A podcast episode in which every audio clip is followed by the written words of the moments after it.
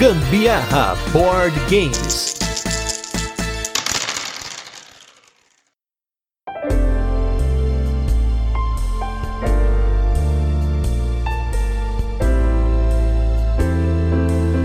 Viajar com Gambiarra. Eu sou a Carol Guzmão. E eu sou o Gustavo Lopes e esse é mais um episódio do Gambiarra Board Games, o seu podcast sobre jogos de tabuleiro que faz parte da família de podcasts Papo de Louco. E no episódio da semana vamos falar sobre um jogo da franquia Ticket to Ride, que quem ouviu o nosso especial de duas partes já sabia o que estava por vir, e agora nesse mês de dezembro, Natal chegando, ele casou perfeitamente para começar os trabalhos de Natal com Ticket Ride Países Nórdicos, vulgo Ticket Ride com a capa especial de Natal. Mas antes, vamos para os nossos recadinhos e destaques da semana e logo a gente volta com a nossa resenha, onde a gente comenta um pouquinho sobre o jogo, fala sobre a experiência que a gente teve com ele, curiosidades e muito mais. Nos destaques da semana temos dois jogos aí, dois jogos um tanto quanto diferentes, até um deles muito diferente do nosso perfil. Um deles é o Zombie Kids Evolution. Esse jogo a Carol pode contar a história de como que a gente conseguiu uma cópia desse jogo para jogar. Né?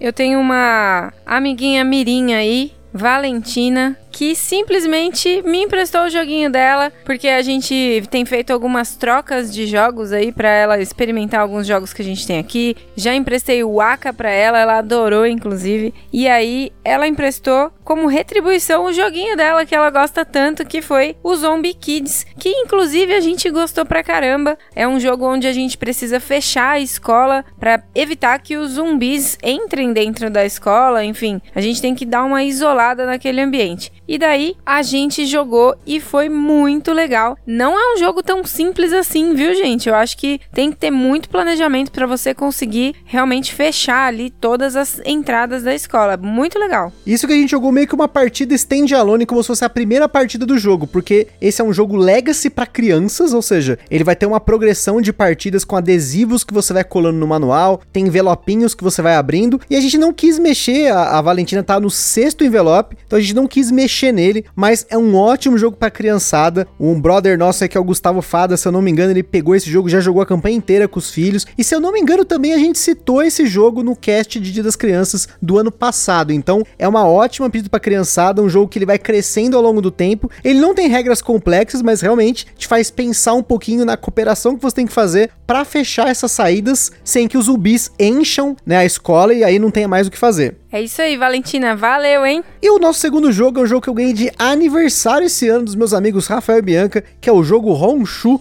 um jogo da Conclave, um jogo aí para 2 a 5 jogadores. A gente jogou ele em 2 jogadores e jogou em 4 jogadores. São dinâmicas diferentes, porque em 4 jogadores você consegue meio que fazer, entre aspas, um leilão pelas peças, e em 2 jogadores é mais uma seleção. Eu confesso que eu gostei ele mais em 4 jogadores. Para quem não conhece, ele é um jogo que você vai construir uma cidade, e dependendo das cartas que você vai sobrepondo na sua cidade, você tem pontuações diferentes. Eu confesso que eu invisto sempre nas coisas que a gente jogou, a gente não jogou só uma vez, como eu falei, eu investi investir muito no, no, lago, que você vai formando um lago enorme no meio da, né, da sua cidade. Geralmente no meu fica meio que no meio, mas vocês vão ver fotos lá no, no Instagram do Gambiarra, tem fotos já de bastante tempo da gente jogando esse jogo. E a gente não comentou só dele aqui, mas primeiro eu queria agradecer aos nossos amigos pelo presente. Segundo lugar, que ele é um jogo que eu gostei bastante, ele é um jogo de caixinha pequena, ele tem essa coisa dessa cidade vista de cima, que eu já falei aqui no Sprawlópolis, que me lembra um pouco daquele Sin City antigo. E eu gostei bastante do jogo. Ele tem vários caminhos para pontuar. Eu não sei se tem caminhos que dão mais ponto que o outro, assim, compensam mais. Eu acho que a cidade, às vezes que eu joguei, eu, eu não investi tanto porque eu achei que não pontuava tanto quanto outros caminhos, mas eu acho que ele é um jogo que todas as que a gente jogou foram muito gostosos de jogar. É isso aí. E para mim,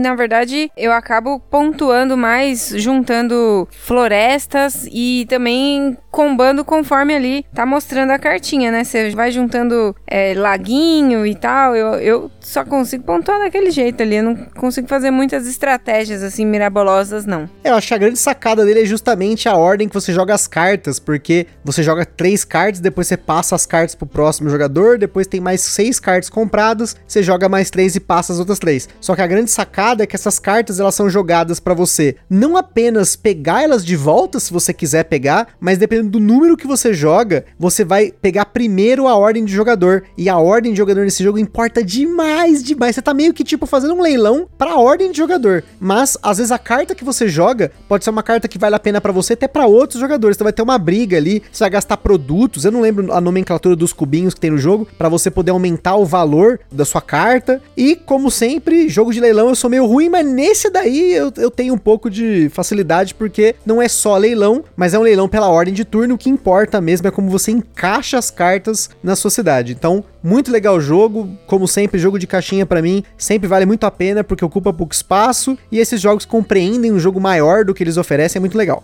E agora nosso review retrô da semana, infelizmente, é um jogo que não deu muito certo aqui. Acho que foi um dos pouquíssimos jogos na história do Gambiarra Board Games que ambos não gostaram do jogo. Eu tentei gostar, a Carol já não gostou mesmo, que é o jogo Moa.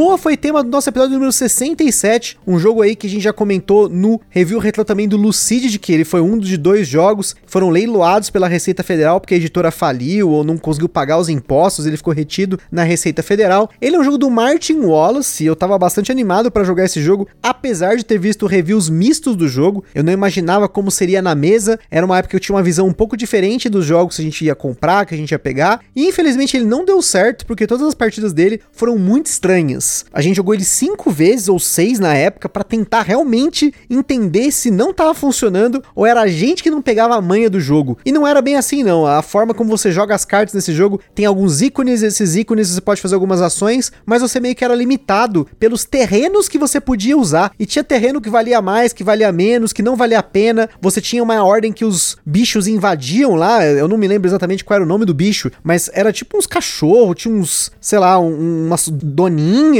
né? Ratazana. É, ratazana, né? Elas invadiam o tabuleiro pela ordem, né? Das províncias do jogo, então não valia a pena você pegar as províncias do começo, assim. E a província do vulcão também, que ela explodia tal. Eu recomendo que você volte um pouco aí no nosso feed, no nosso histórico de episódios, se você quer conhecer um pouco mais sobre esse jogo do Martin Wallace, que para mim é um designer que ele tem muitos jogos 8 ou 80, assim. Eu gosto muito do Brass, ele é 80 para mim, e o Moa, infelizmente, é o 8. Ele é um jogo bem bonito, assim, em relação do que eu sempre trago para vocês dizendo, né? Que eu gosto de jogos bonitos, que sejam coloridos, enfim, os meeples bem bonitinhos. E o Mo é tudo isso. Mas Deus me livre.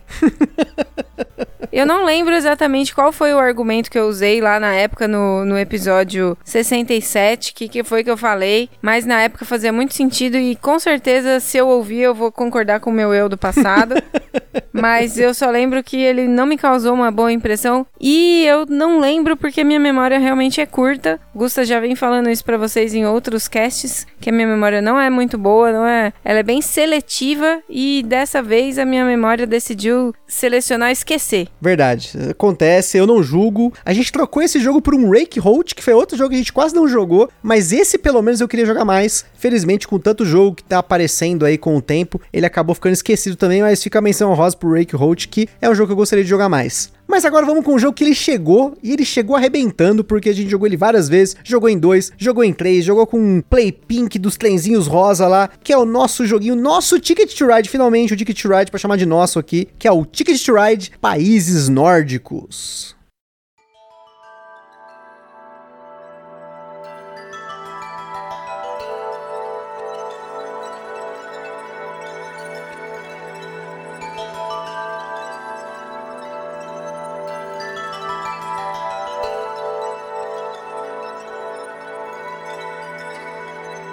Ticket to Ride Países Nórdicos é um jogo para 2 a 3 jogadores lançado aqui no Brasil pela Galápagos Jogos, com partidas que duraram em média 30 minutos na nossa experiência em 2 jogadores e 45 minutos em 3 jogadores. Como mecânicas, o Ticket Ride Países Nórdicos, como a maioria da série Ticket Ride, temos gestão de mão, construção de rotas e coleção de componentes. No caso aqui, são tickets de rotas. Na nossa escala de complexidade, ele recebeu 2 de 10, um jogo simples que você acaba aprendendo por repetição, mas claro que pode escalonar para um jogo bem competitivo e tático.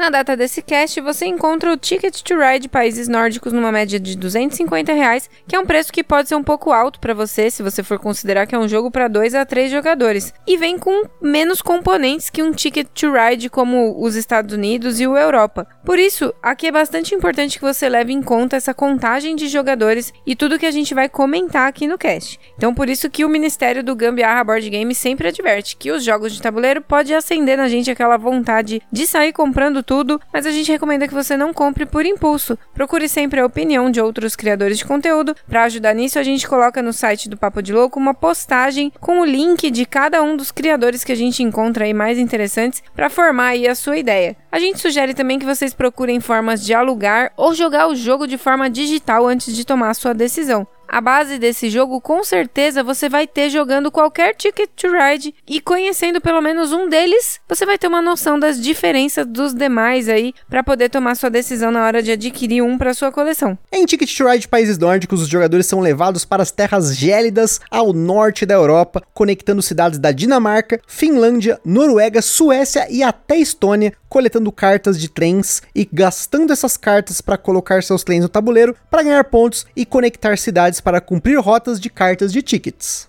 Para jogar Ticket to Ride, você só tem três tipos de ações possíveis. Só que você só pode escolher uma delas para jogar no seu turno. E elas estão atreladas ao que o Gusta falou, já que as ações são comprar cartas de trem, gastar cartas de trem para colocar trens no tabuleiro e comprar mais cartas de ticket. Mas tem alguns detalhes importantes aí a serem citados. Essas três ações, inclusive, são a base de toda a série, basicamente. Então, se você jogar algum Ticket to Ride, provavelmente você já vai ter esse conhecimento, que são essas três ações, que você pode executar uma delas no seu turno. Falando das cartas, as cartas de trem são cartas que podem ser de diversas cores ou cartas de locomotiva, que nesse jogo são usadas apenas em balsas, túneis e uma rota especial do jogo. Você acumula essas cartas na sua mão, essas cartas coloridas, para gastar em uma quantidade correta de cartas na hora de colocar os trens no tabuleiro, já que cada rota entre cidades tem uma condição de quantidade de cartas e cor das cartas que você vai poder usar para colocar esses trens nessa rota. Algumas rotas exigem cartas de cor específica, outras não têm exigência de cor, e tem até rotas duplas, em que em dois jogadores apenas uma delas poderá ser usada por um único jogador, ou em três jogadores, somente dois jogadores vão poder usar essas rotas. A grande questão é que na hora de comprar cartas de trem, você pode comprar duas cartas, seja entre as cinco cartas que estão abertas no mercado ou até mesmo cartas fechadas do deck de cartas de trem. Sempre que você compra uma carta do mercado, você reabastece ele. É importante ressaltar que nesse jogo específico, a carta da locomotiva não é uma carta coringa, como normalmente é em outros jogos, e você pode comprar duas cartas, inclusive comprando locomotivas. Em outros tickets to ride, você pode comprar duas cartas coloridas ou uma carta de locomotiva apenas. As cartas de ticket são cartas com o nome de duas cidades que você precisa fazer uma rota entre elas para ganhar pontos, ou se no final do jogo não conseguir cumprir aquela rota, vai perder aquela quantidade de pontos. Rotas entre cidades que no mapa estão mais perto geralmente dão menos pontos do que cidades mais distantes, já que é muito mais comum no Ticket to Ride, e especialmente no países nórdicos, dos jogadores estarem competindo entre rotas ao ponto de bloquearem acessos mais fáceis e obrigar o jogador a dar uma volta maior do que ele gostaria para cumprir certos tickets. No começo do jogo, cada jogador recebe 5 tickets e ele precisa escolher pelo menos dois deles. Já durante o jogo, caso ele se sinta confiante de que dá tempo de fazer mais rotas, com a ação de comprar mais tickets, ele pega três cartas de tickets e precisa escolher pelo menos uma delas. O restante das cartas volta para a caixa. Os jogadores só revelam essas cartas no final do jogo para contabilizar quais tickets pontuaram positivo e quais foi negativo. O jogador que conseguiu cumprir mais cartas de tickets ganha um adicional de 10 pontos, que é uma carta especial chamada Globetrotter. Para cumprir essas rotas, ou mesmo só pelo fato de ganhar pontos, a última ação que falta explicar é colocar trens no tabuleiro. E aqui nós temos três tipos de rotas entre cidades que você pode fazer. As normais de ferrovia são rotas que são representadas por retângulos, coloridos ou cinzas. Você gasta a quantidade de cartas da cor específica ou de uma mesma cor para essas rotas cinzas, igual a quantidade de retângulos daquela rota e coloca lá seus trenzinhos. A única exceção é a rota Murmansk-Lieska, que é uma rota gigante, que para cada carta colorida que faltar, você pode gastar 4 quatro cartas quaisquer, inclusive locomotivas. A grande sacada é que para controlar uma rota precisa ser a quantidade total de cartas. Não pode fazer picadinho e no caso dessa rota gigante, são nove cartas de uma mesma cor ou para cada carta que faltar, quatro cartas quaisquer e isso é muita carta mesmo. Nas rotas de balsa, que são rotas marcadas por uma ponta arredondada, você além das cartas coloridas tem um número mínimo de locomotivas que você tem que usar, mas pode usar locomotivas no lugar de cartas coloridas e além disso, no lugar de cada uma das locomotivas exigidas pela rota, você pode gastar três cartas de trem no lugar. Já as rotas de túneis são rotas mais complicadas, porque ela tem praticamente um pusher lock envolvido. Quando você constrói uma rota de túnel, você revela as cartas que vai usar para construir o túnel, que pode ser uma combinação de cartas coloridas e locomotivas. Então, você vai revelar três cartas do topo do deck de trens. Para cada carta revelada que corresponda à cor das cartas que você estiver usando, você vai precisar colocar na mesa mais uma carta daquela cor que esteja na sua mão. Aqui pode ficar um pouquinho confuso, porque você tem alguns desdobramentos. Se você usar só cartas de locomotiva para construir um túnel, você só paga cartas de locomotiva adicionais se sair uma carta de locomotiva. Já se você usar apenas cartas de uma cor ou cartas da cor e locomotivas, na hora de sortear cartas daquela cor e locomotivas, te fazem pagar cartas adicionais ou locomotivas. Tem uma combinação aí. Meu Deus, já tô confuso. Até eu que já jogo já tô confuso. Minha única crítica, né, no manual é ele não ter colocado um exemplo misto. Ele coloca no manual um exemplo de duas cartas verdes e duas locomotivas, mas não coloca uma carta verde e uma locomotiva. São dois exemplos separados, né? Um exemplo com duas cartas verdes, outro exemplo com duas locomotivas, mas fica faltando quando você usa uma carta colorida e uma locomotiva combinada. Isso aí pode confundir bastante. Os jogadores se alternam no jogo sempre fazendo uma dessas três ações, até que um jogador fique com dois ou menos trens na sua reserva. Quando isso acontece, cada jogador joga mais uma vez e o jogo acaba. Os jogadores revelam seus tickets e somam os pontos que receberam ao longo do jogo pelas rotas cumpridas subtraem os pontos dos tickets não cumpridos. Quem fez mais tickets pega a carta Globetrotter, somando 10 pontos, e ganha quem tem mais ponto. Aqui tem uma regra da casa que a gente faz que é contabilizar todos os pontos só no final do jogo. Isso porque cada rota dá pontos. Se a rota tem um trem, dá um ponto. Dois trens, dois pontos. Enfim, não vou ficar citando aí tudo que tem de pontos para ser pontuados até o fim do jogo. Mas, e aí, a gente deixa para pontuar no final, tirando os trens do tabuleiro ou até deitando os trens pra gente poder contabilizar tudo direitinho e não ficar colocando os pontos exatamente na hora que a gente vai pontuando ali ao vivo, né? mais rápido, né? É mais rápido, pra gente ficar mais fácil, agiliza o jogo. E caso um jogador dispare, não vai ficar tão na cara assim. Isso dá muito. A gente já jogou outras vezes Ticket to Ride que a gente fazia a pontuação na hora, dava uma desmotivação tão nervosa que você queria abandonar o jogo na hora ali. Você já viu o cara indo lá tão na frente que você simplesmente queria parar de viajar de trem. e é isso aí, antes da gente continuar, queria comentar sobre o nosso parceiro em primeiro lugar, a Acessórios BG. Como sempre, essa empresa sensacional. Faz overlays, faz playmats, faz acessórios, faz miniatura, faz um monte de coisa bacana para você incrementar seu jogo de tabuleiro. Acesse lá www.acessoriosbg.com.br. Em segundo lugar, nós temos nosso evento parceiro que é o Board Game São Paulo, que esperamos aí em 2022 volte, não sei aí, cada dia o cenário tá mais incerto, mas se você quiser conhecer mais ou acompanhar, eles têm sorteios, tem concurso, tem um monte de post bacana, novidades, notícias. Entra lá, Board Game São Paulo no Facebook e no Instagram. E por fim, nós temos a nossa loja parceira que é a Bravo Jogos. Para quem aproveitou, teve a Black Friday, Cyber Monday, não sei que, Tuesday, qualquer coisa aí. Mas fique esperto porque na loja da Bravo tem muita coisa com preço bom, condição boa de preço e frete. Então acessa lá www.bravojogos.com.br e se você comprar na Bravo Jogos, não esquece de colocar o nosso cupom Gambiarra na Bravo para você ganhar um brinde e ainda ajudar o Gambiarra sem gastar nenhum centavo adicional. E não se esqueçam de seguir a gente lá no nosso Instagram, que é lá que a gente compartilha as fotos dos jogos que a gente fala aqui, principalmente o jogo da semana, mostrando unboxings. E também a gente compartilha as fotos das jogatinas da galera que marca a gente lá nos stories. Lá também é por onde vocês conseguem falar com a gente, perguntar alguma coisa, mandar sugestão ou até fazer parceria. Se você curte o nosso conteúdo, compartilha nas redes sociais. Hoje o nosso foco aqui é falar exclusivamente do Ticket to Ride Países Nórdicos, que é um dos jogos base da série Ticket to Ride. Se você não ouviu e ficar interessado em conhecer mais sobre essa série gigantesca de jogos, volta aqui no nosso feed que a gente fez um episódio especial em duas partes, cobrindo tudo sobre a série, desde o lançamento da primeira edição, em 2004, até tudo que foi lançado até 2021. Nela nós também comentamos um pouquinho sobre o autor do jogo, que é o Alan Armoon, e o casal Anderson Butileiro e Tainá Butileiro falam bastante da experiência deles com a série, que é bem vasta. O Países Nórdicos inicialmente foi uma edição específica feita para ser distribuída na Dinamarca, Noruega, Suécia e Finlândia. Porém, ela teve uma edição limitada distribuída fora dos países nórdicos em 2008 e desde então ela seguiu como um dos produtos vigentes do catálogo da série, como um Ticket to Ride de caixa grande, mas com um tabuleiro apertado feito especificamente para dois e três jogadores. Você consegue tranquilamente jogar os jogos base do Ticket Ride em dois jogadores, porém, como os jogos base do Ticket são feitos para 2 a 5 jogadores geralmente, em dois jogadores, principalmente dois jogadores que não são tão agressivos, tentando bloquear as rotas do oponente, tentando prever o que eles estão fazendo, para onde eles estão indo, pode calhar dos jogadores sortearem rotas em lugares bem opostos e ficar cada um num canto. Já falamos disso em até outros jogos aqui, que o mapa não escala e é bem provável que o designer parta do meio para as pontas no equilíbrio da quantidade de jogadores.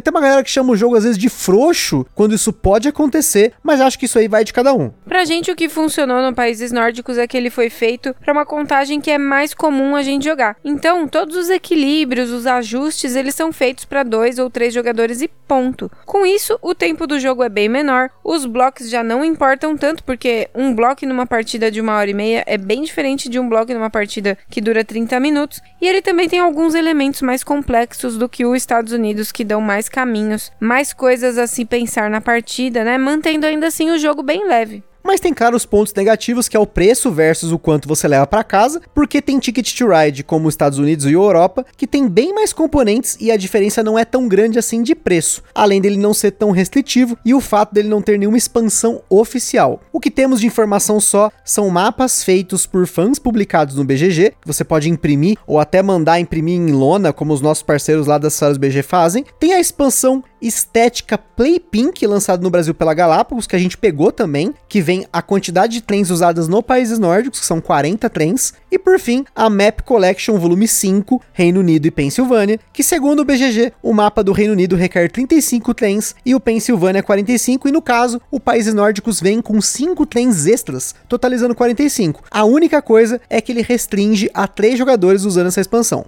E para finalizar e a gente entrar nas jogatinas, aqui a gente vai falar de sleeves, que também é muito importante, né? Porque eslivar nesse caso aí vai ser essencial.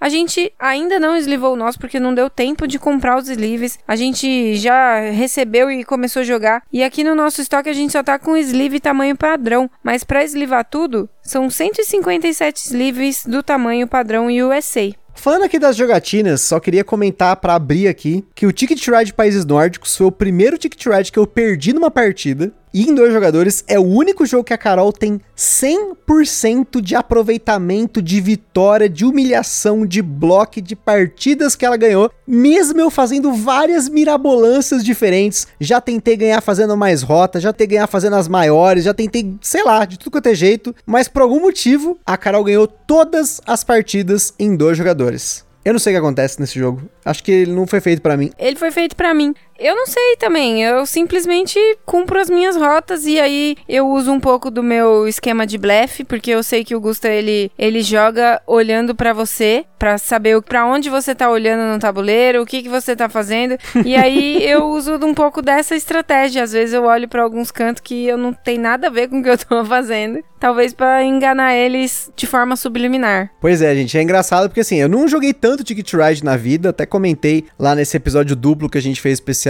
Eu joguei o Ticket Ride USA e o Trilhos e Velas, e eu não gostava desses dois jogos. Eu confesso que o Ticket Ride original a gente jogou em 5, lá numa luderia que fechou, e depois joguei em 3 jogadores com meu irmão e com a noiva dele, né, que é a, a Cristina. Depois o Trilhos e Velas a gente jogou em 4, uma partida que terminou a 3 jogadores no final das contas, mas todas as vezes que a gente jogou, eu sempre fiquei com muita ansiedade, porque eu pegava rotas, eu fazia as coisas e falei, meu Deus, vou pontuar muito. E se eu, né, não tomasse um bloco? E nenhuma das partidas eu tomei um bloco, e eu ganhei elas assim com uma pontuação pontuação muito disparada dos outros jogadores. Tanto que eu acho que eu estraguei a experiência do Ticket to Ride, por exemplo, pro meu irmão e pra noiva dele, justamente por conta disso, porque eu fiz o dobro de pontos dos dois. Mas, ao mesmo tempo, eu acho que a experiência do Ticket Ride, ela tem muito disso. Porque depende muito de como você faz sua gestão de mão, de como os jogadores estão espertos para olhar as rotas, olhar os bloqueios. E a graça do Ticket Ride Países Nórdicos, para mim, justamente é o fato de que, primeiro, ele é muito mais rápido que os outros, pelo menos eu senti isso, que a gente jogou assim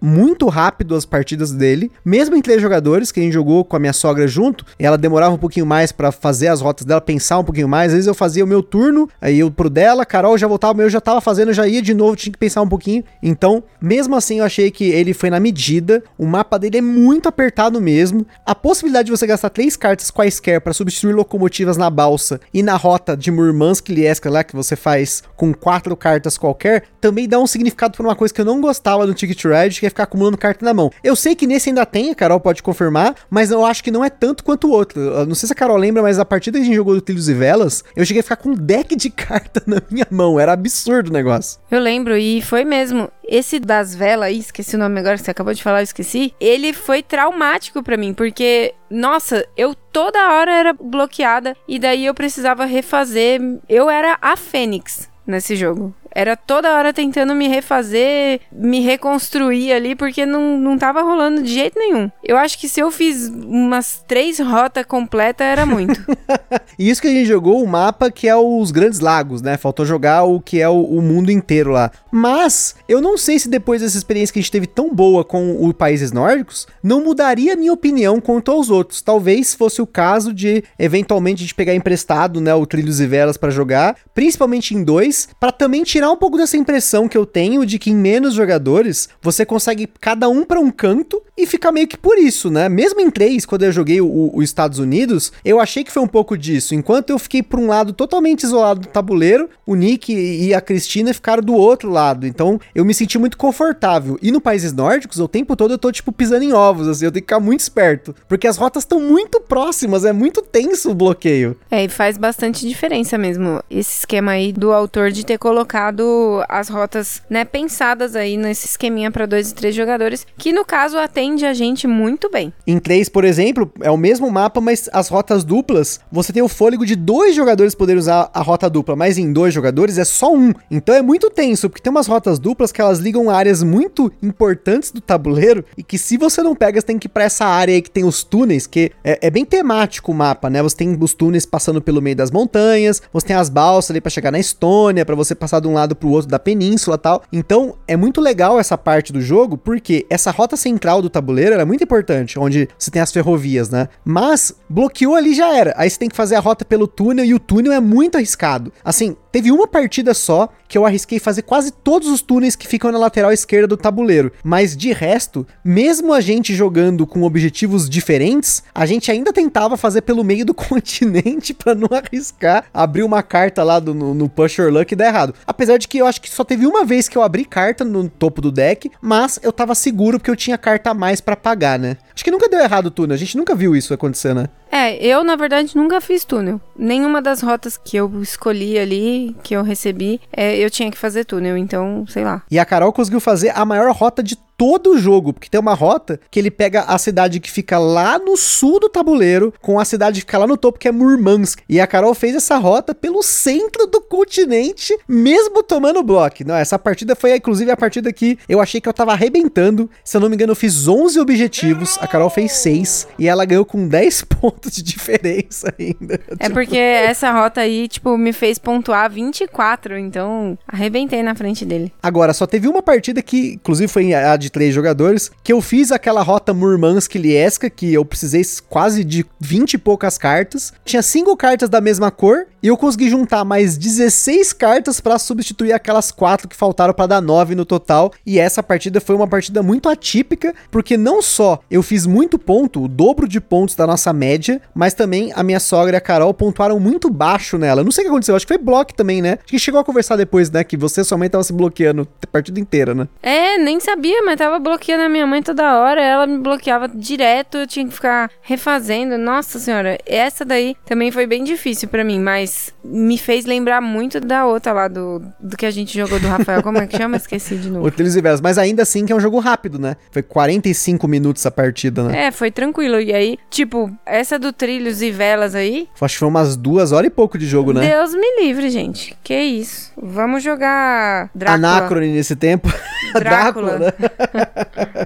Comentando um pouquinho aí, então, só sobre, então, para mim são os pontos negativos. É o caso de você acumular carta na mão, isso tem todo o Ticket Ride, mas é um ponto negativo geral. Nesse daí é menos do que os outros. Eu não sei se tem alguma expansão que tem menos isso do que um Ticket Ride Estados Unidos ou o próprio Trilhos e Velas. Eu não sei como é que é a Europa, eu não joguei. Esse é um ponto. O outro ponto é a sorte nos objetivos, porque pode calhar de você pegar objetivos muito próximos, você sair combando objetivo, isso vai te dar bastante ponto. Mas ao mesmo tempo também não adianta muito você combar objetivos como eu fiz em várias partidas e ao mesmo tempo não pontuar o suficiente com os próprios trens, né? Não adianta pontuar pouco, porque são poucas rotas que pontuam bastante. Tem essa rota de 9, tem uma rota de 6 ou duas de 5. Eu não sei exatamente a proporção, no tabuleiro tem ilustrado isso, fica até mais fácil de você consultar. Todo Ticket Ride tem isso para te ajudar a poder pontuar direitinho, mas essa coisa da sorte pode acontecer a sorte de comprar, é jogo de carta, vai ter esse tipo de sorte. Agora, pensando na produção, produção como sempre sensacional, os trenzinhos de plástico, as cartas de altíssima qualidade, a arte é muito bonita desse jogo. Eu gostei dele principalmente por conta da arte, porque ele tem cores que lembram um azul mais celeste, ele tem um pouquinho dessa coisa do Natal também, que